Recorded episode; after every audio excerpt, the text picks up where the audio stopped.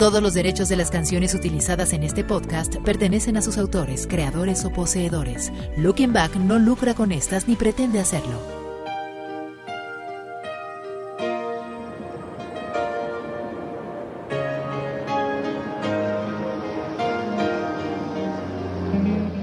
Hola, ¿qué tal? Yo soy John Zavala y te saludo en este viernes en el que, ya lo sabes, te presentamos, te cuento algo de lo que ocurrió en el mundo de la cultura pop en el podcast de Looking Back. Hoy es viernes 5 de agosto de 2022 y este es el episodio 171. Arrancamos. Tú, mi eternamente tú, un hotel tu cuerpo y un adiós. Tu oculta amigo, un golpe de pasión. Bienvenido al podcast de Looking Back. Con lo más importante de lo ocurrido en la semana ¡Ay, caramba! y que quedará En tu memoria. ¡Esoy! ¡Esoy!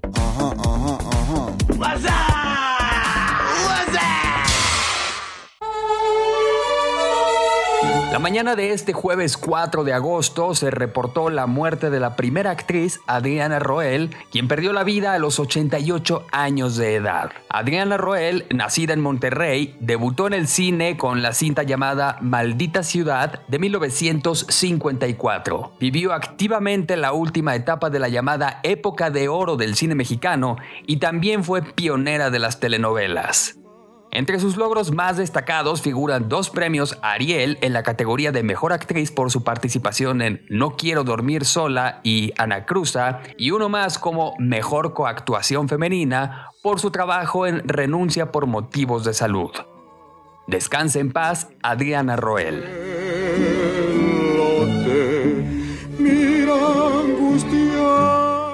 El podcast de Looking Back. En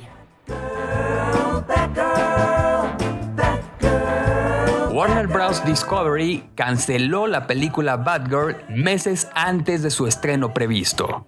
El filme costó más de 90 millones de dólares y se proyectaba su lanzamiento tanto en cines como en HBO Max a finales de año. Sin embargo, la película jamás verá la luz. El diario The New York Post informó que la decisión se tomó debido a la reacción negativa al filme en las exhibiciones a grupos limitados antes del estreno general. Sin embargo, Warner Bros. afirmó que la medida refleja un cambio estratégico de liderazgo. ¿Qué fue lo que ocurrió? No tenemos la certeza, pero al menos al día de hoy se encuentra cancelada Bad Girl. Looking Back. Después de semanas de especulaciones que afirmaban que Lady Gaga se uniría al universo DC con la interpretación de la próxima Harley Quinn en la secuela de Joker, la misma Lady Gaga ha confirmado su participación. Esto a través de un tweet. Warner Bros. anunció a finales de junio el título completo de la secuela de Joker junto con la fecha de estreno para el 4 de octubre de 2024, exactamente cinco años después de la fecha de estreno de la original, la cual, por cierto, recaudó alrededor de mil millones de dólares en taquilla y le valió a Phoenix la consagración de un Oscar en la categoría Mejor Actor. El podcast Looking Back. Televisión. En tu memoria. La telenovela Yo Soy Betty la Fea se convirtió en un fenómeno mundial desde su estreno en 1999 y ahora parece que habrá una tercera parte. La novela mantendrá al elenco original de la primera entrega, sin embargo, esta secuela se centrará en la hija que tuvieron Armando Mendoza y Beatriz Pinzón, pero habrá un cambio radical. Y es que la financiera y el ejecutivo de la empresa ya no seguirían juntos y parte de la trama giraría en torno a su divorcio. Tras la muerte de Fernando Gaitán, el guion correría a cargo de Juan Carlos Pérez, quien escribió la nueva versión de Hasta que la plata nos separe. A ver cómo les va, porque pues a pesar del éxito de la primera parte, recordemos que la segunda, llamada Ecomoda, no gozó del mismo éxito. Yo me enteré, más la fealdad de Dios.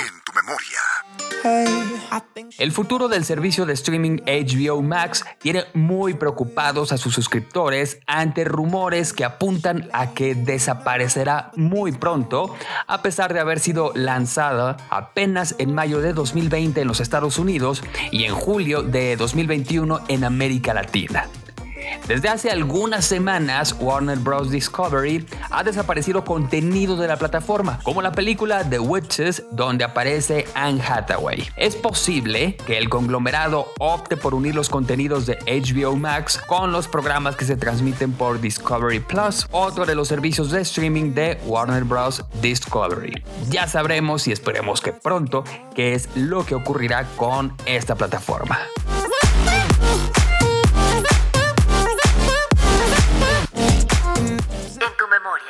Si eres de los que últimamente prefiere ver películas en casa que en el cine, te comento que la cinta biográfica de Elvis, protagonizada por Austin Butler y Tom Hanks, ya está confirmada para llegar al streaming. Esto será a través de HBO Max.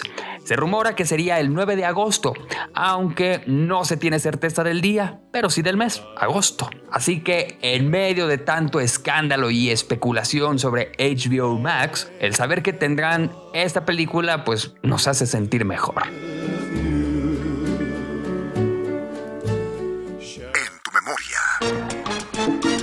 Oigan, perdón, pero cada vez entiendo menos este mundo.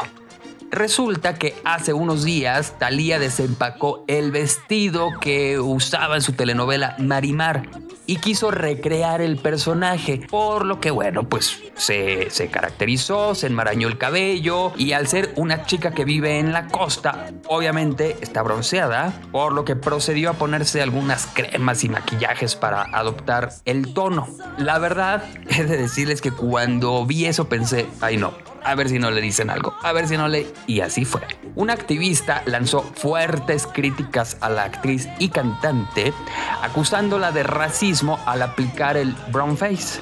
Ya ven que ahora a todo le tienen que poner un término en inglés. Mucha gente le dijo al activista que exageraba, mientras que otros la apoyaron. Italia pues solamente quería compartir un personaje que le significó muchísimo éxito en su carrera. ¿Qué opinan? Díganme por favor, ¿qué opinan de esta situación?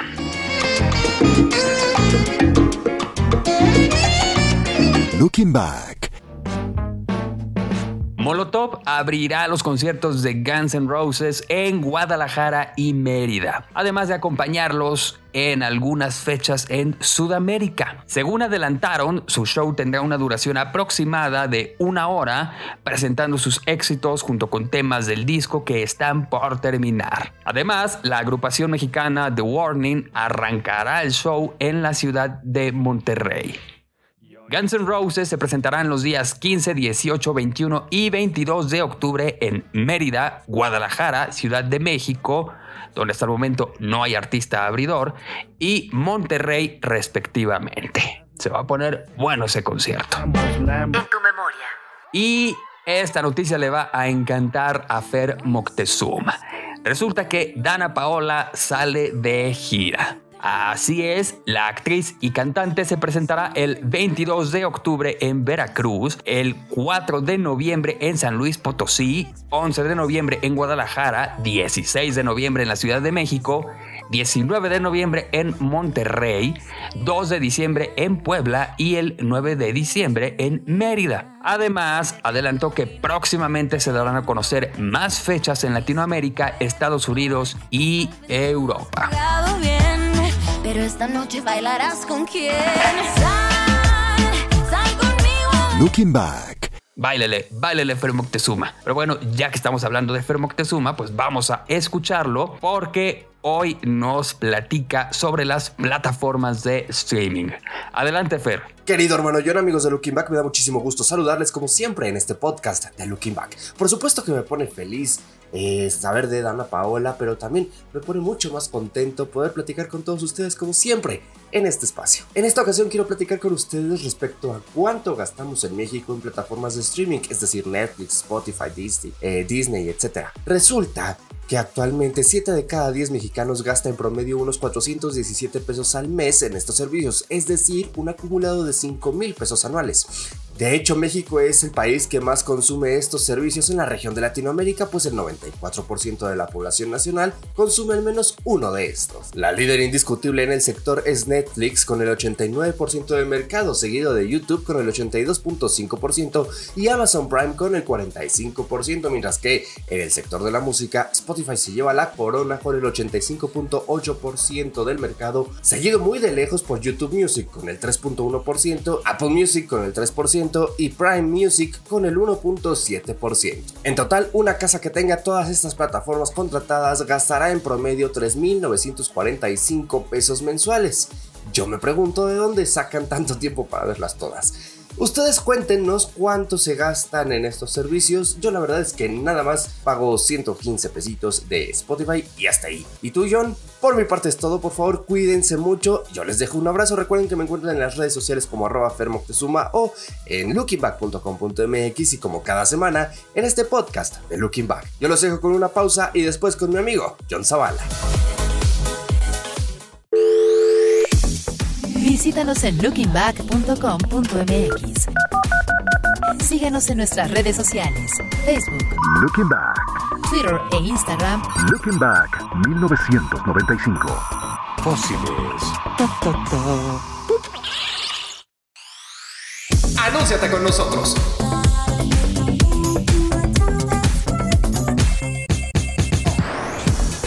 Puede llegar a más de 10.000 personas todos los días a través de nuestra página, podcast, programa en vivo, redes sociales y aún mucho más, más.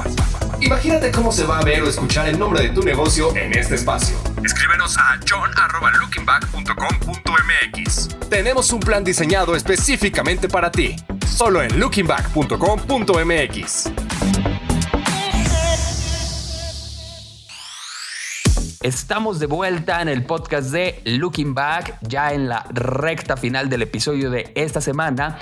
Y sobre tu pregunta, Fer, bueno, pues he pasado por varias plataformas eh, como Netflix y Prime Video. Actualmente tengo Canela TV, Pluto TV y Tubi, que la verdad pues, tienen por ahí de repente contenido interesante. Son plataformas completamente legales, derechitas y todo. Tienen sus aplicaciones para dispositivos móviles. También se pueden ver en la computadora. Y pues son, son las que utilizo actualmente. En algún momento probé Blim y VIX, pero fallan muchísimo. Y yo pensé que cuando entrara VIX, que eh, pues al parecer en algún momento absorberá por completo a Blim, pensé que ya vendría mejor construida, sin embargo tiene las mismas fallas. No se ve. O sea, o se ve un ratito y ya después no funciona. En la computadora es un show. También comenten si ustedes tienen estas plataformas, Blim o VIX, si les funcionan bien y todo, porque pues conmigo no más no. Así que pues las boté.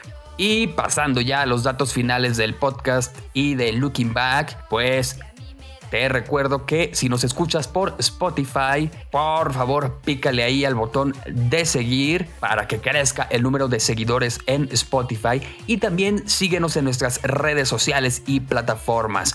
Te recuerdo que estamos en Facebook y YouTube como Looking Back y en Twitter e Instagram como Looking Back 1995. También te pido que compartas nuestro contenido para llegar a más personas y que crezca esta comunidad de Looking Back. Yo me despido, mi nombre es John Zavala, que no se te olvide que quede en tu memoria que te espero todos los jueves a las 9 de la noche en el programa Looking Back que transmitimos por YouTube y por supuesto el próximo viernes en un nuevo episodio del podcast de Looking Back. Hasta la próxima.